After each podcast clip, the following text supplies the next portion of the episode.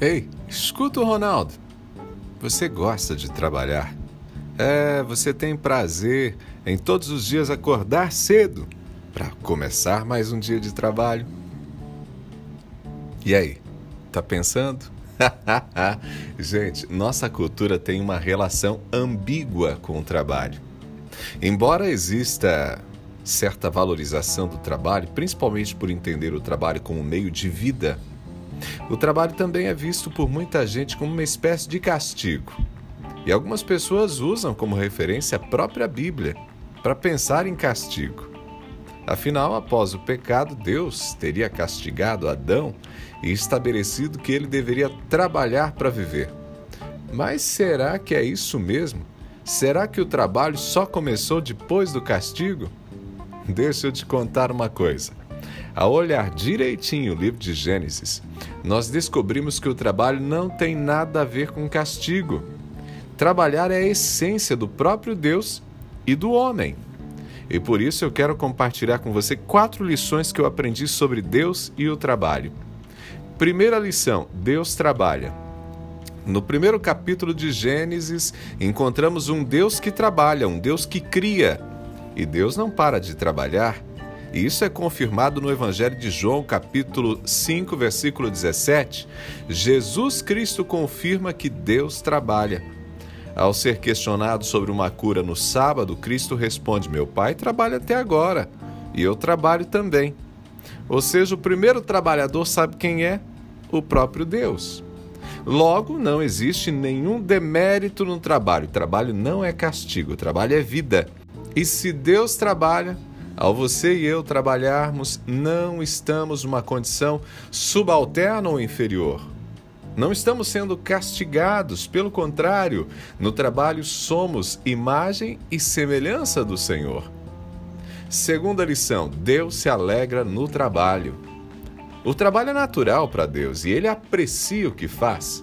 Por isso, após criar estrelas, animais e todas as outras criaturas, Deus olha e avalia o que faz. E Deus se alegra com o que vê. Deus vê que tudo é bom. Ou seja, para Deus o trabalho é também fonte de prazer. E aí? Ao trabalhar, você para para contemplar o que você faz? Você aprecia o que faz?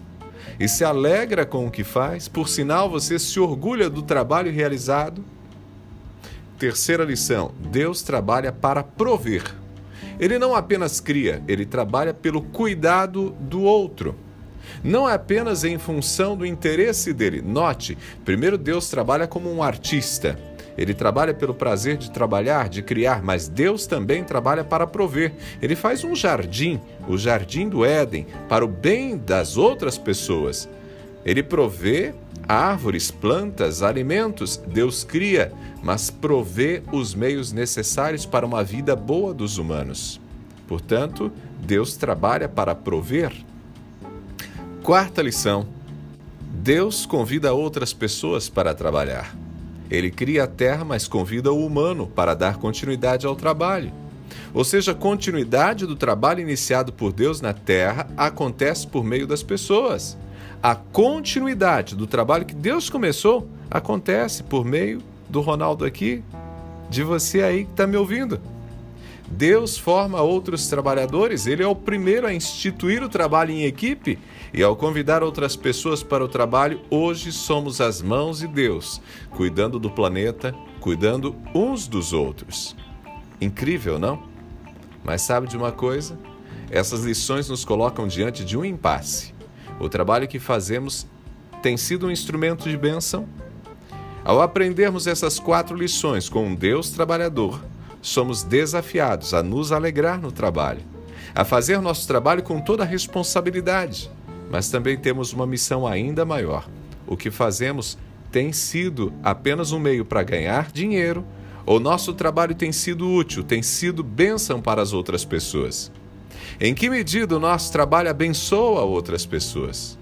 Gente, o trabalho é parte de nós. O trabalho é parte do que somos. Logo, por meio do trabalho, também somos as mãos do Cristo no mundo. Pegou a ideia? Eu sou Ronaldo Neso, estou te esperando lá no Instagram, viu? Pode até pedir essa mensagem para mim. Arroba Ronaldo Neso, arroba Ronaldo Neso, para você seguir o meu trabalho por lá e tudo que a gente escreve para compartilhar bênçãos para as pessoas. Abraços do Ronaldo, a gente se fala.